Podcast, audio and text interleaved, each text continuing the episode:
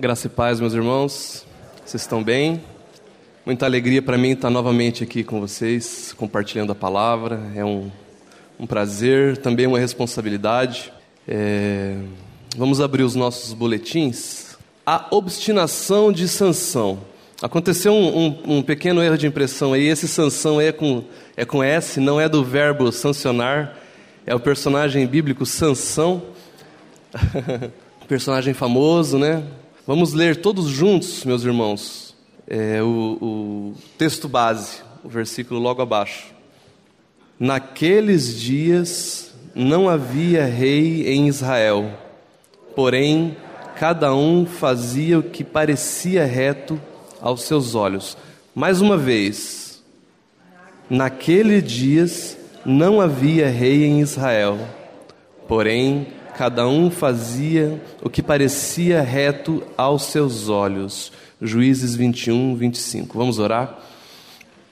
Senhor nosso Deus, nosso Pai, é, mais uma vez nós estamos, Pai, aos teus pés, desejosos da tua palavra, Pai, querendo aprender um pouco mais de ti, um pouco mais da tua beleza, da tua graça, da tua misericórdia, Pai. Te peço, Pai, que o Senhor hoje seja é, o nosso teólogo, Pai, o nosso exegeta, que o Senhor apresente para nós, é, que o seu Santo Espírito, Pai, ele explique para nós em nossos corações a tua palavra, revele a nós, Pai, dentro da nossa própria situação, Pai, o que o Senhor quer falar conosco. Em nome de Jesus Cristo. Amém. A palavra obstinação significa insistência, permanência, teimosia, recorrência deliberada a obstinação no pecado, ela é a persistência na prática pecaminosa apesar das exortações. É o que algumas pessoas chamam de o pecado de estimação. É aquela área da minha e da sua vida em que, mesmo nós tendo, tendo consciência, mesmo apesar das exortações, nós seguimos de alguma maneira persistindo, de maneira deliberada, de maneira secreta ou não, é aquele pecado que em nossas vidas ele. E o Senhor sempre vem e nos dá aquela nota, querido, aquele assunto, esse determinado é, a, a, a, área da sua vida em que você tem insistido. E você vai, e o Senhor vai, vai dando chance, porque Ele é longânimo mesmo, né? Mas hoje nós vamos estudar um pouco as consequências dessa obstinação no pecado, observando o exemplo deixado pelo nosso irmão Sansão. Antes de irmos né, à história de Sansão, eu queria só dar um pequeno pano de fundo, né, para a gente localizar dentro do, da história bíblica como, como se deu a história de Sansão. Né? Após aqueles 40 anos no deserto, em que Moisés conduziu o povo do Egito até Canaã, passaram-se 40 anos até chegar em Canaã. Né? Quando eles chegaram em Canaã, Moisés já havia morrido, e Josué conduz o povo na tomada de, daquela famosa batalha de Jericó, vocês todos conhecem, né? Então, naquele momento, eles se estabelecem na terra prometida. É, só que, chegando lá, ainda havia muitos povos, os cananeus, os amorreus, os jebuseus, né? É, os filisteus, né? vários povos que ainda habitavam lá, e o Senhor havia determinado a eles né, que eles não se misturassem com esses povos, na verdade, que eles, eles precisavam tomar posse da terra que já era deles, mas para isso haveria muitas batalhas nessa área. Né? Então é um período depois do Egito e antes da monarquia. É um período ali no meio. Antes do Senhor de Samuel instituir a monarquia com Saul, Davi, Salomão, né? E depois de Moisés, ok? Então, é, mas tem uma coisa que eu aprendi com Maurício Torres e eu gostaria de colocar para os irmãos aqui. Quando você lê no texto obstinação de Sansão, você pensa assim: a minha obstinação. Pense na sua obstinação. Considere, então, onde que, que essas, essas situações que, em que Sansão se envolveu, elas se encaixam na minha e na sua vida. Porque se nós não aplicarmos, meus irmãos, a nossa vida, o que nós vamos ver aqui, nós vamos ter apenas informações bíblicas, cultura religiosa. Para nada, de nada vai adiantar, né? E nós queremos ao contrário, nós queremos que o Senhor fale conosco, de dentro da nossa situação, de dentro da nossa realidade, promovendo em nós arrependimento, mudança de atitude, mudança de mente, conversão, engajamento, transformação total, né? Voltando a, então ao, ao boletim, de forma panorâmica, Não dá para poder se alongar demais, nós precisaríamos de muitos estudos para isso, né? Mas de forma panorâmica nós iremos abordar a vida desse nosso irmão, desde o seu nascimento milagroso, vocação, passando por sua decadência moral espiritual e por fim a sua restauração e morte. Mas antes de, mais uma vez, antes de nós entrarmos diretamente na história de Sansão, nós vamos fazer algumas pequenas considerações sobre o livro que conta a sua história. É o livro dos Juízes, né? O livro dos Juízes ele é assim chamado devido aos diversos personagens descritos nele. Né? Os juízes foram Otiniel, Eude, Sangar, Débora, Gideão, Tola, Jair, Jefté, Ibsã, Elon, Abdon, Sansão, Eli e Samuel. Sansão foi o décimo segundo, né? Suas histórias compõem um período cíclico e decadente da moral cívica, ética e espiritual do povo de Deus. Eles quase sempre começavam seus ministérios como libertadores, mas ao final de seus períodos de liderança, o povo acabava por retroceder a um estado de degradação, por vezes até pior do que antes, produzindo uma cadeia de acontecimentos interligados que ao final do livro resulta num estado caótico de relativismo moral e espiritual, conforme descrito no nosso texto base. Esse, esse texto base que nós vamos ler agora é o último versículo do livro de Juízes. É como se fosse um resumo da situação em que eles chegaram. Novamente vamos ler. Naqueles dias não havia rei em Israel, porém cada um fazia o que parecia reto aos seus olhos é o relativismo. Cada um faz aquilo que acha melhor. Você imagine uma sociedade em que cada pessoa anda de acordo com o que o seu coração inclina. Nós já sabemos a natureza do coração humano sem Cristo. Imagine uma sociedade que é o coletivo desses corações corrompidos. Né? E, e aqui no final do, do livro de Juízes, então, é o retrato final do povo de Deus naquele período. Portanto, o livro de Juízes, meus irmãos, ele relata o período mais sombrio da história de Israel. É o período em que os maiores absurdos acontecem. Eu encorajo os irmãos a depois fazerem um, um, um estudo em casa, é, com cuidado, de cada uma dessas histórias. Você vai observar. Cada juiz que se levanta, ele começa a fazer um trabalho maravilhoso usado pelo Senhor, mas depois, de alguma maneira, aquele trabalho se degenera e o Estado se torna cada vez pior. A cada juiz, a história vai se degradando ao ponto em que cada um fazia o que era certo aos olhos, aos seus próprios olhos, né? Dado então este pano de fundo, agora nós vamos entrar na história de Sansão. A história de Sansão. Este é o início da história de Sansão. Vamos ler. Juízes 13 de 12 a 5. Havia um homem de Zorá, da linhagem de Dan, chamado Manoá, cuja mulher era estéril e não tinha filhos.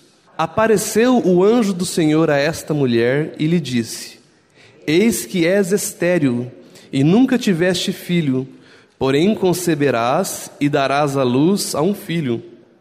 Agora, pois, guarda-te, não bebas vinho ou bebida forte nem comas coisa imunda, porque eis que tu conceberás e darás à luz um filho, sobre cuja cabeça não passará navalha, porquanto o menino será nazireu, consagrado a Deus, desde o ventre de sua mãe, e ele começará a livrar Israel do poder dos filisteus.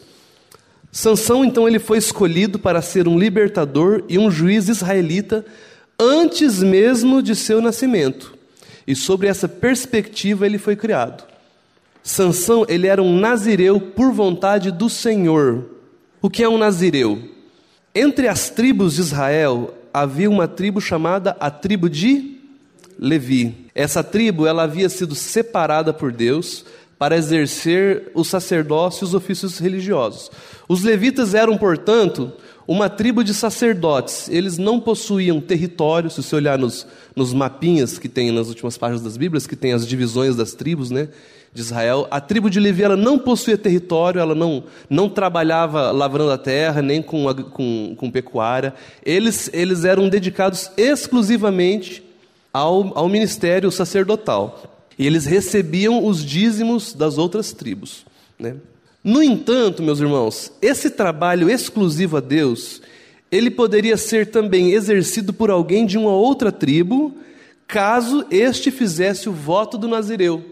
O voto do Nazireu, então, seria, portanto, um outro caminho, uma outra maneira de alguém que, se quisesse, pudesse se dedicar ao ministério sacerdotal, a se tornar um sacerdote. Né? É, a, depois, se vocês quiserem ler na casa de vocês, não está no boletim, mas o livro de Números, capítulo 6, ele descreve como seria o voto do Nazireu, quais seriam os critérios. Né? O voto do Nazireu ele poderia ser para a vida toda ou por um, um, determinado período. E naquele período haveria algumas regras que, que ele precisava cumprir. Né? Ao Nazireu era proibido consumir vinho e outras bebidas fortes, consumir os derivados da uva, tocar ou se aproximar de um cadáver, cortar os cabelos. O cabelo longo era, um, era portanto, uma expressão externa do voto do Nazireu, era, era um símbolo de sua consagração ao Senhor. Ele não poderia cortar o cabelo.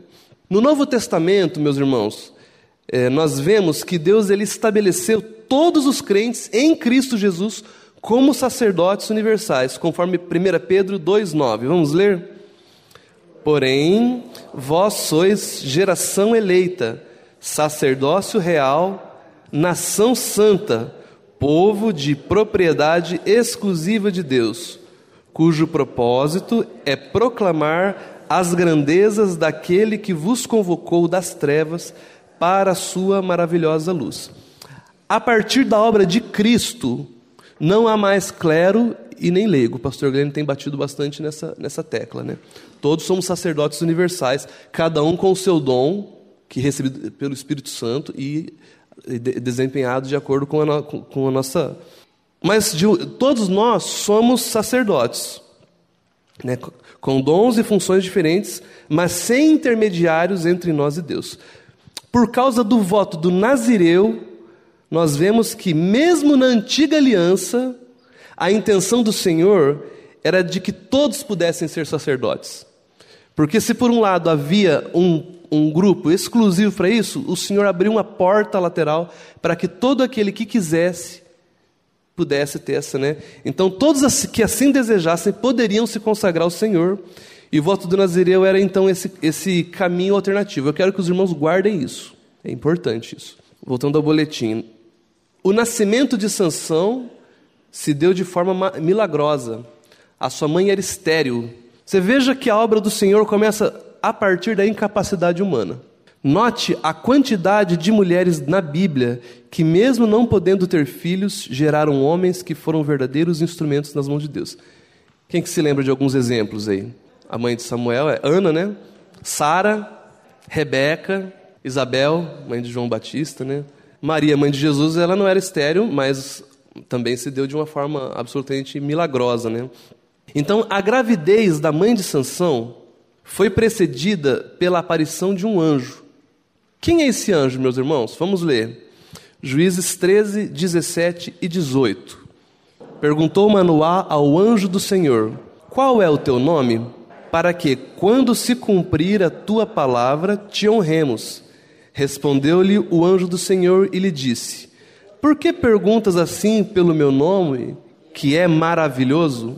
O nome do anjo é maravilhoso. Aqui se dá, meus irmãos, o que a teologia chama de teofania, ou seja, é, a história de Sansão ela começa com uma aparição, aparição do próprio Cristo no Antigo Testamento. Isso aqui nos remete àquele texto que diz que seu nome será maravilhoso, conselheiro, Deus forte, Pai da eternidade, príncipe da paz. É uma teofania, é uma, é uma aparição de Cristo. Tanto é que depois, se vocês forem ver, você vai ver que Manoá vai oferecer sacrifício em, adoração ao anjo e ele recebe. O anjo não recebe essa adoração. E quando é, Manoá ele, ele queima aquela oferta, aquele, aquela fumaça sobe e o anjo sobe na fumaça ao céu junto. É maravilhoso, encorajo os irmãos a depois lerem. Né? Então, o nazireado de Sansão, ele foi ordenado pelo próprio Cristo, meus irmãos. Essa, essa história, né, ela começa com, com Cristo. Não se trata de algo voluntário. Não há quem busque a Deus. Romanos 3 diz: não há um justo, nem sequer, não há quem, que nem entenda. Se eu nem entendo como eu posso buscar a Deus, né? A obra na vida de Sansão começou com Cristo, assim como na minha vida e na sua vida. Né? Na vida cristã, tudo começa com Cristo, se desenvolve em Cristo, é consumado por Cristo. Porém, meus irmãos, de uma forma maravilhosa e misteriosa, essa graça passa por nós e nos habilita a dar uma resposta e a cooperar com o Senhor, conforme 1 Coríntios 3,9. Vamos ler? Porque de Deus somos cooperadores, lavoura de Deus, edifício de Deus sois vós. Deus faz tudo e você é responsável. Nós não teríamos nenhuma resposta boa para dar para Deus se Ele não tivesse colocado em nosso coração essa resposta. Se você tem, meu irmão, isso aqui de interesse por Deus, de desejo de Deus, é porque Ele colocou no seu coração primeiro. Não há quem busque a Deus, não há nenhum justo, nenhum sequer, né? Então, nós não entendemos isso, queridos. Eu, eu poderia dissertar sobre isso aqui, isso aqui não há quem entenda, mas é assim. É o Senhor que começa e efetua. Mas você também é responsável. Veja bem, Sansão foi separado antes de sua mãe engravidar, e isso mostra a soberania de Deus. Na eleição, ele foi eleito. Mas, porém, sem desconsiderar a responsabilidade humana, tendo em vista a quantidade de critérios a serem observados por Sansão e por seus pais. Vocês lembram que teriam aquele, todos aqueles critérios em que ele deveria permanecer, certo? Agora nós vamos ver aqui a obstinação de Sansão. Lembre-se, é a minha obstinação, a sua obstinação. A obstinação no pecado, na vida de Sansão, começou a se manifestar na sua vida afetiva. Ele, como todo hebreu, deveria se casar com uma mulher que pertencesse ao povo de Israel. No entanto, contrariando a lei e em desobediência aos pais, ele se casa com uma filisteia, praticando julgo desigual justamente com a mulher que pertencia ao povo que ele deveria combater. Lembre-se que ele, eh, o anjo diz à, à mulher que ele começaria a libertar o povo hebreu dos filisteus. Eles eram os inimigos. Ele vai lá e se casa com uma delas. Conforme Juízes 14, 2, 3. Vamos ler. Subiu e declarou a seu pai e a sua mãe e disse: Vi uma mulher em Tímina, das filhas dos filisteus. Tomai-ma, pois, por esposa. Porém, seu pai e sua mãe lhe disseram: Não há porventura mulher entre as filhas de teus irmãos, ou entre todo o meu povo, para que vás tomar por esposa dos filisteus, daqueles incircuncisos? Disse Sansão a seu pai: Toma-me esta, porque só desta me agrado. Ah, se a gente ouvisse mais os pais da gente, né? De quantas coisas a gente teria, a gente seria livrado, né? Preservado, né? Depois de se casar com a Filisteia, logo em seguida, quem depois quiser ver, né?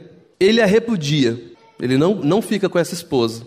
E logo adiante vemos Sansão se prostituindo com uma outra Filisteia. É o início do capítulo 16, não está aí, tá?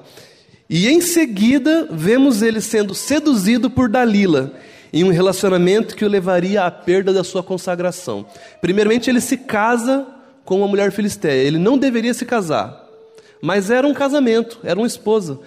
Só que em seguida ele toma uma prostituta filisteia e se envolve com ela.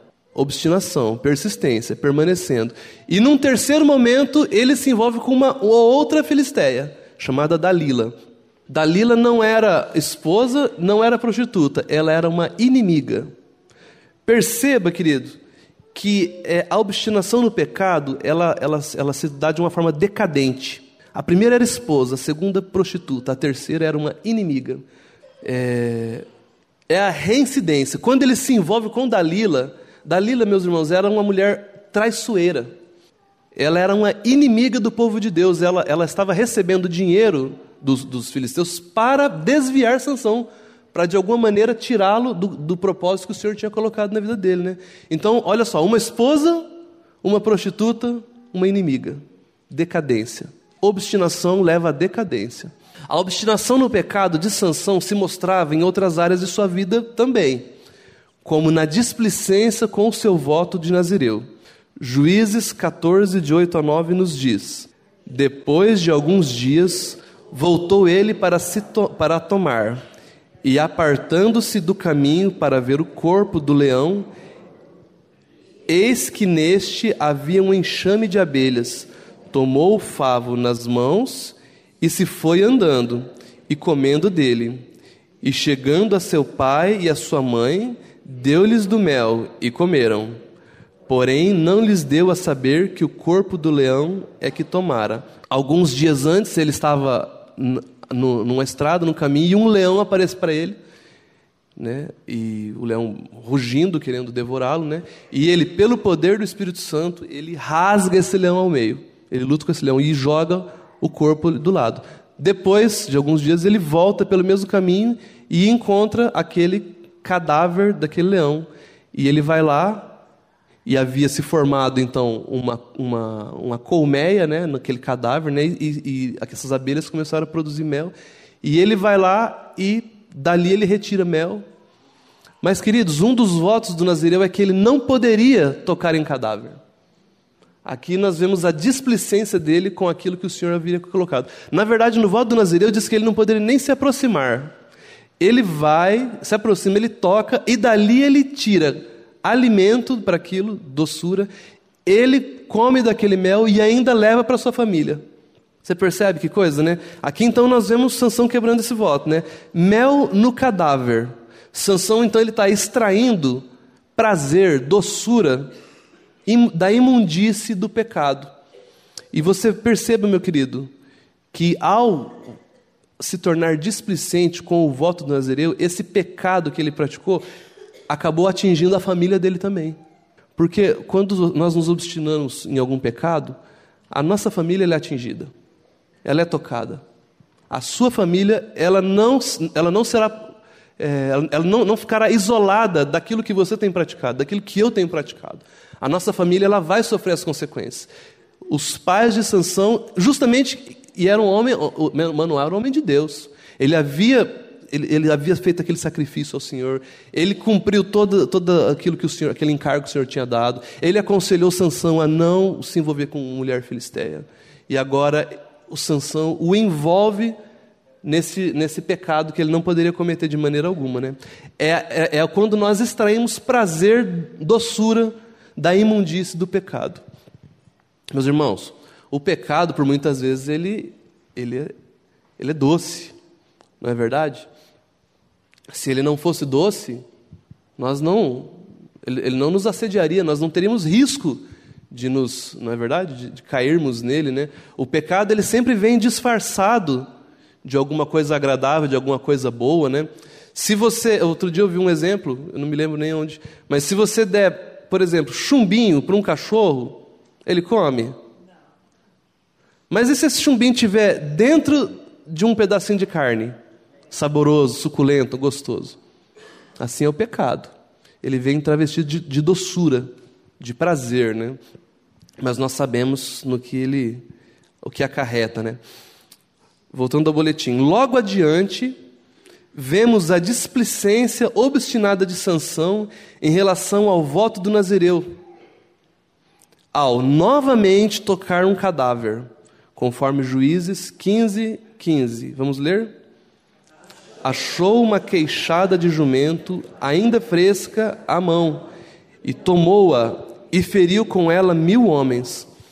Aqui Sansão lança mão de algo pecaminoso, ele não poderia tocar naquele cadáver, para utilizar na sua missão de livrar os israelitas dos filisteus. A missão dele, o ministério dele não era justamente é, expulsar os filisteus, vencer, mas de alguma maneira ele, ele deixa de crer que a força espiritual que o Senhor tinha dado para ele não era suficiente, ele precisava se valer de um recurso pecaminoso né? E aí, a, a mandíbula de um, de um jumento é um negócio grande, né? aquilo ele sai né? e vai, pele, ele peleja contra os filisteus, né? isso era o seu encargo, não havia nenhum problema quanto a isso. Né? Mas ele vai se valer de um recurso pecaminoso. Né? É o famoso os fins justificam os meios. Queridos, quantas vezes a gente faz isso aqui? O que você está fazendo é certo, mas a maneira como você quer utilizar, às vezes, na nossa vida pessoal, na nossa vida profissional, na nossa vida ministerial, familiar, você está fazendo certo. O objetivo é certo, mas você está usando de recursos que o Senhor desaprova. Então, é, Sansão, cada vez mais, ele se enredava na sua própria obstinação.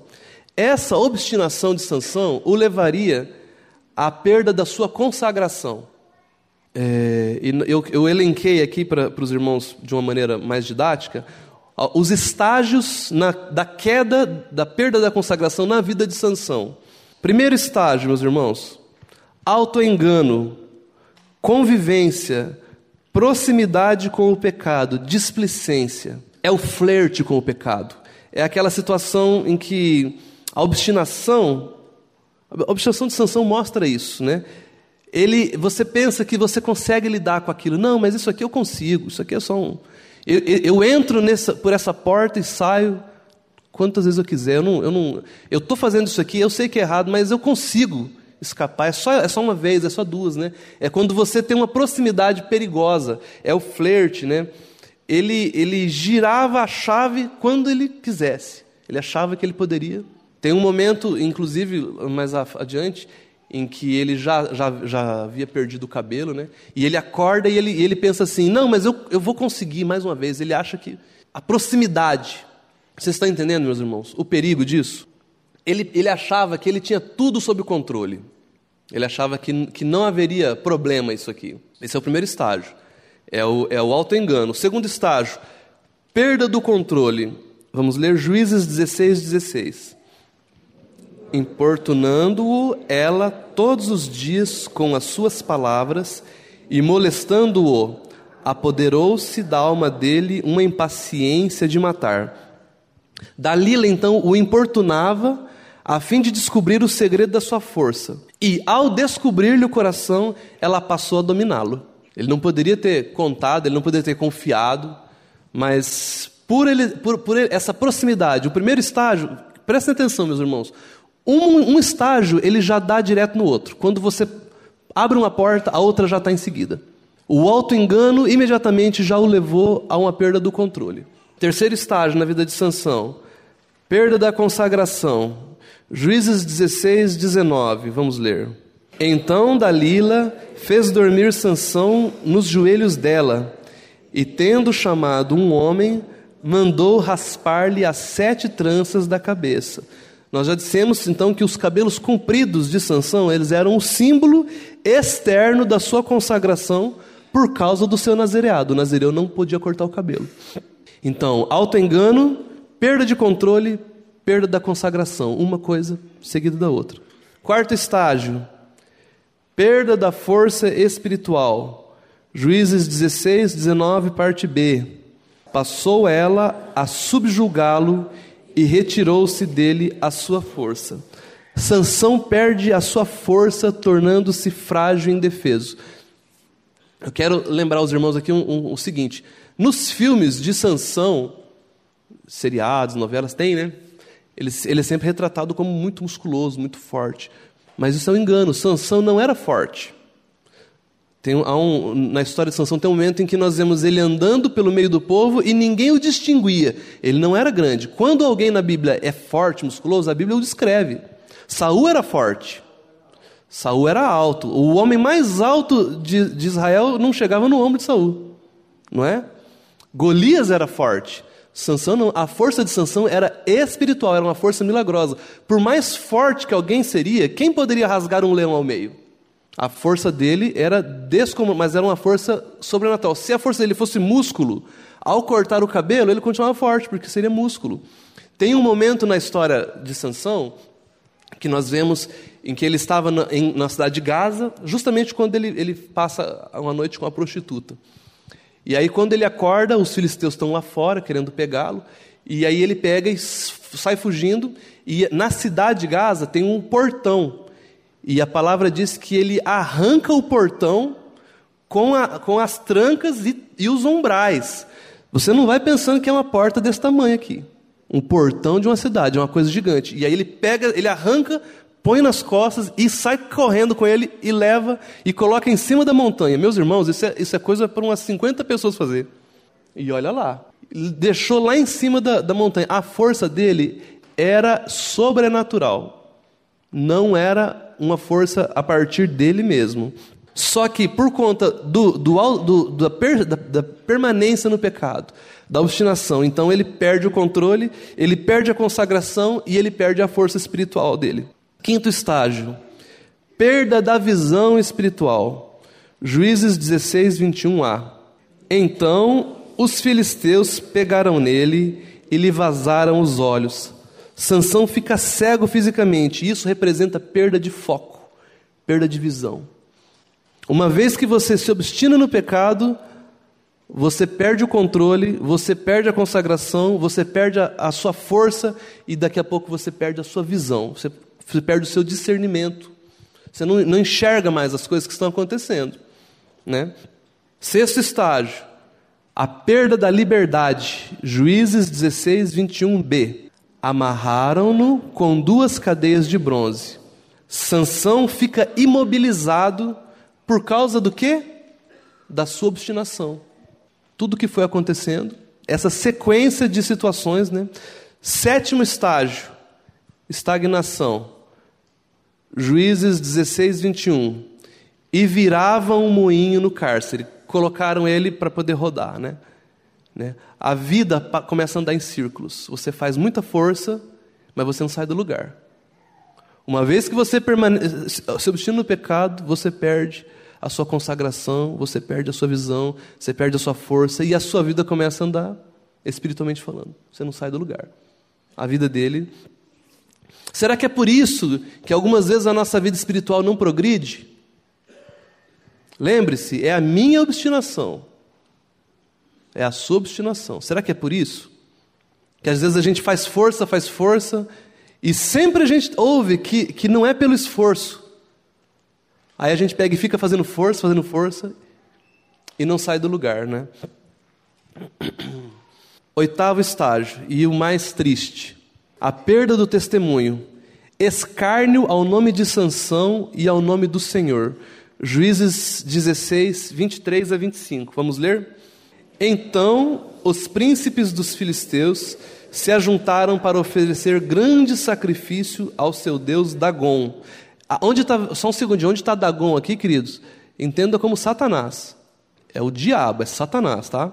Então, grande sacrifício ao Deus Dagon, e para se alegrarem. E diziam: Nosso Deus nos entregou nas mãos a Sansão, nosso inimigo. Vendo o povo, louvavam ao seu Deus, porque diziam: Nosso Deus nos entregou nas mãos do nosso inimigo e o que destruía a nossa terra, e o que multiplicava os nossos mortos. Alegrando-se-lhes o coração, disseram: Mandai vir Sansão para que nos divirta. Trouxeram Sansão do cárcere, o qual os divertia. Sansão estava derrotado, mas a derrota foi atribuída a Deus. Vocês verem que coisa?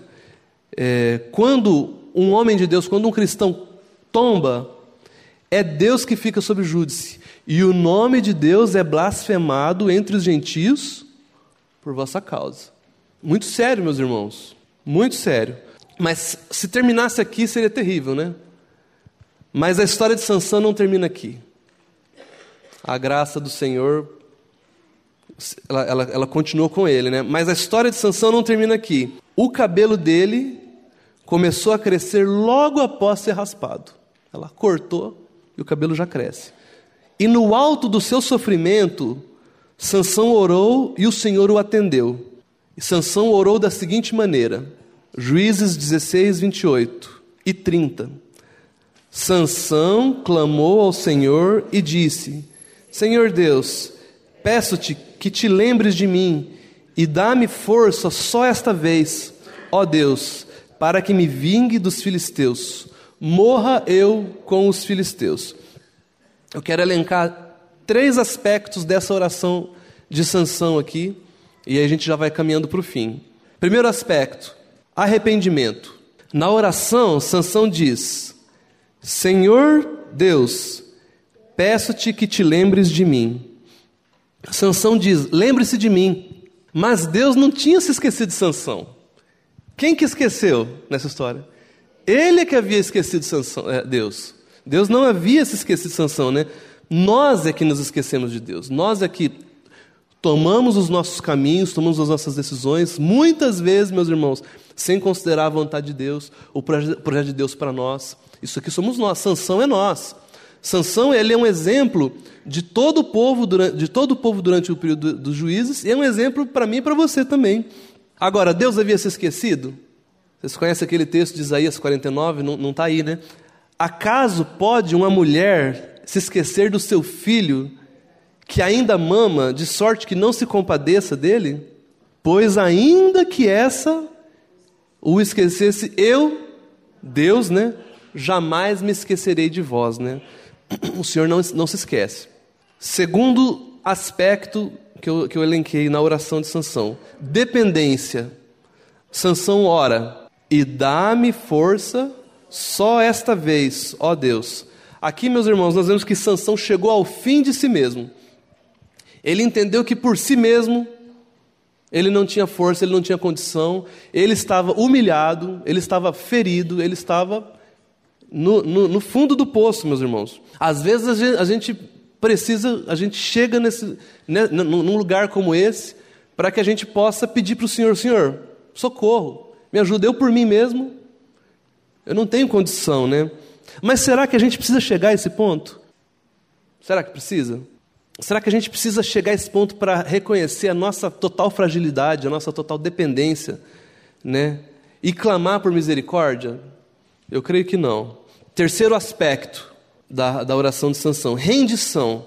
Juízes 16, 30. Vamos lá? E disse: Morra eu com os filisteus. E inclinou-se com força, e a casa caiu sobre os príncipes e sobre todo o povo que nela estava. E foram mais os que matou na sua morte dos que os que matara em sua vida. Se a missão que o Senhor me confiou, me deu, ela demanda negar a mim mesmo e a minha própria vida, que morra eu para mim mesmo. Que morra eu para o meu ego, que morra eu para o mundo, para a minha reputação e para a minha vontade. Morra eu. Houve um tempo em que eu achava que Sansão ele era um suicida. Mas ele não é um suicida. Ele entregou sua vida, ele rendeu a sua vida, ele, ele, ele, ele se ofertou não, isso aqui não é suicídio. Ele cumpriu o encargo que o Senhor havia dado para ele, que era começar a libertar. O Senhor não deu o encargo dele libertar totalmente. O, o, o povo de Deus ele, será, ele é liberto dos filisteus lá, lá com Davi, naquela luta lá contra o Golias. Muito tempo depois. Mas o encargo dele era começar. E ele cumpriu esse encargo. Mas isso custou a sua vida, né? Na linguagem do Novo Testamento, esse morra eu seria assim: levando sempre no corpo o morrer do Senhor, para que também a sua vida se manifeste em nosso corpo. 2 Coríntios 4, 10. Ou ainda, eu estou crucificado com Cristo, vivo não mais eu, mas Cristo vive em mim. Eu morro para mim mesmo, para o meu, meu, meu próprio interesse, para minha própria meus irmãos, Sansão, ele se apresenta como um tipo de Cristo, uma tipologia de Cristo em muitos aspectos, não em todos, evidente, né? Jesus não era obstinado, mas Sansão morreu para trazer libertação ao povo hebreu. E Cristo morreu para trazer vida ao seu povo. Vocês, vocês enxergam isso?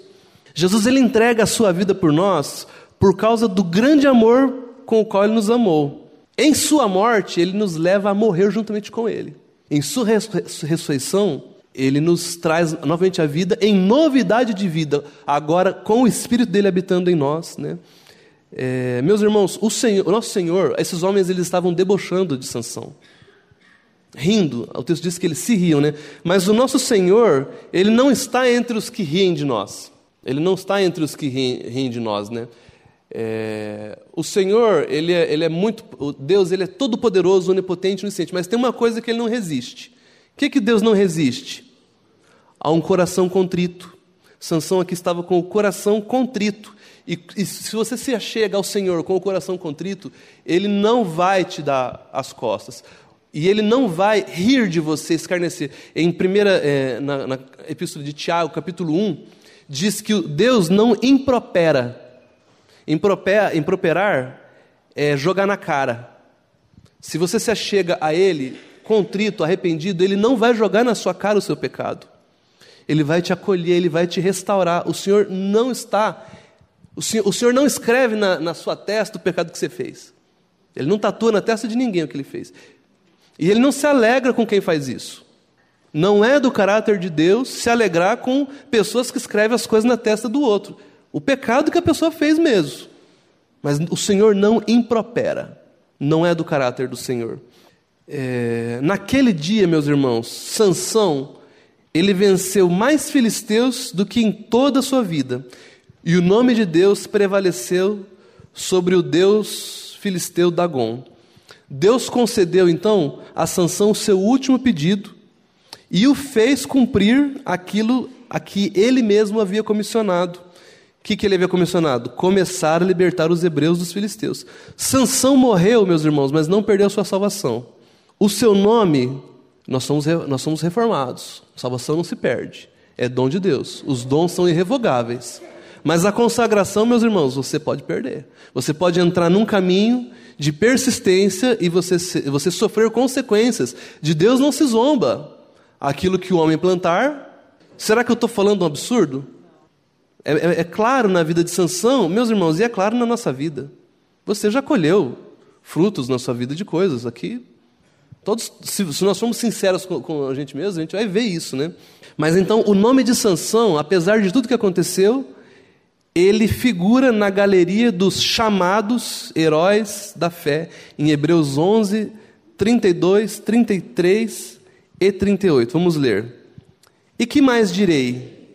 Certamente me faltará o tempo necessário para referir o que há a respeito de Gideão, de Baraque, de Sansão, de Jefté, de Davi, de Samuel e dos profetas, os quais, por meio da fé, subjugaram reinos, praticaram a justiça, obtiveram promessas, fecharam a boca de leões homens dos quais o mundo não era digno.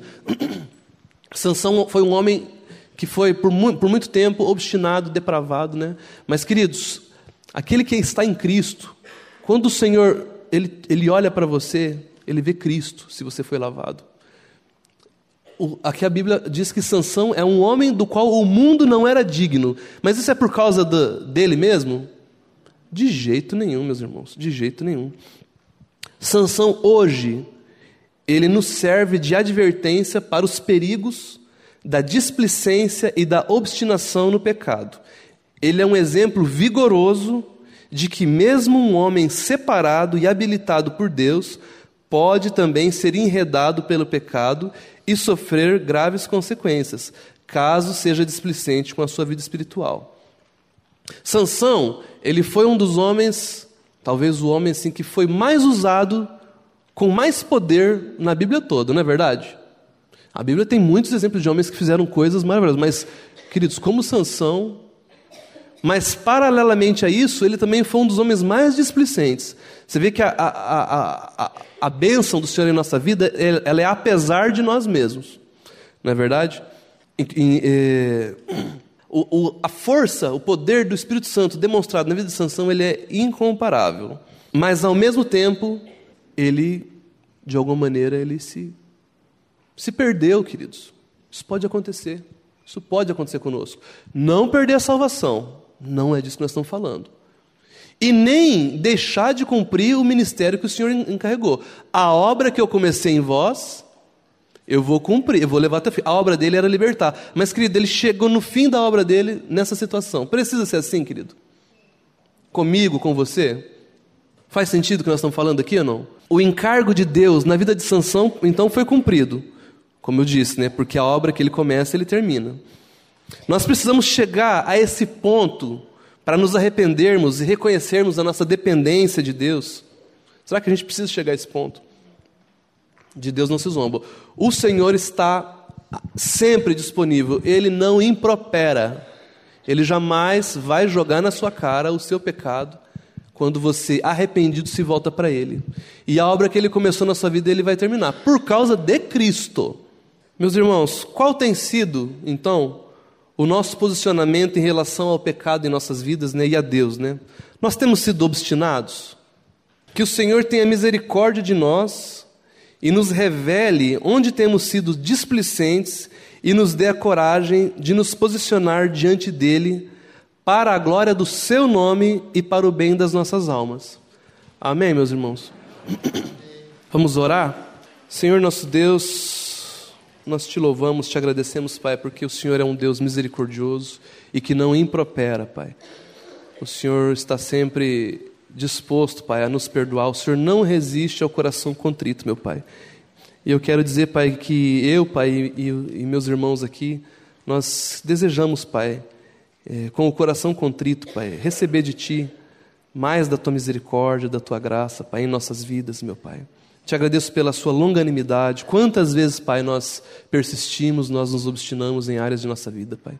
Quantas vezes o Senhor traz em nossa mente, em nosso coração, em nosso espírito, é, áreas da nossa vida em que o Senhor quer que nós nos posicionemos, nós tratemos e por vezes nós nos, obstinamos. Eu quero te pedir perdão, Pai, porque pelas vezes em que na minha vida isso acontece. E te peço também pela vida dos meus irmãos que aqui estão. Te agradeço porque o Senhor falou ao nosso coração. Te agradeço porque a obra que o Senhor tinha para esta manhã, o Senhor está realizando, meu Pai. Te agradeço por essa oportunidade. E não permita, Pai, por misericórdia, que nem eu e nenhum dos meus irmãos precise chegar a esse ponto, como sanção, meu Pai. Nós te louvamos pela tua misericórdia, pela tua graça e pela obra de Cristo. Em nome de Jesus Cristo. Amém. A mensagem que você acabou de ouvir faz parte do Ministério de Comunicação Palavra da Cruz. Temos um grande acervo de estudos bíblicos em áudio e vídeo. Distribuímos também gratuitamente o jornal mensal Palavra da Cruz. Entre em contato conosco pelo fone 0 operadora 43 33 728900 ou pelo e-mail livraria@piblondrina.com.br. Visite-nos pelo site www.livrariapiblondrina.com.br ou acesse www.piblondrina.com.br. Graça e paz.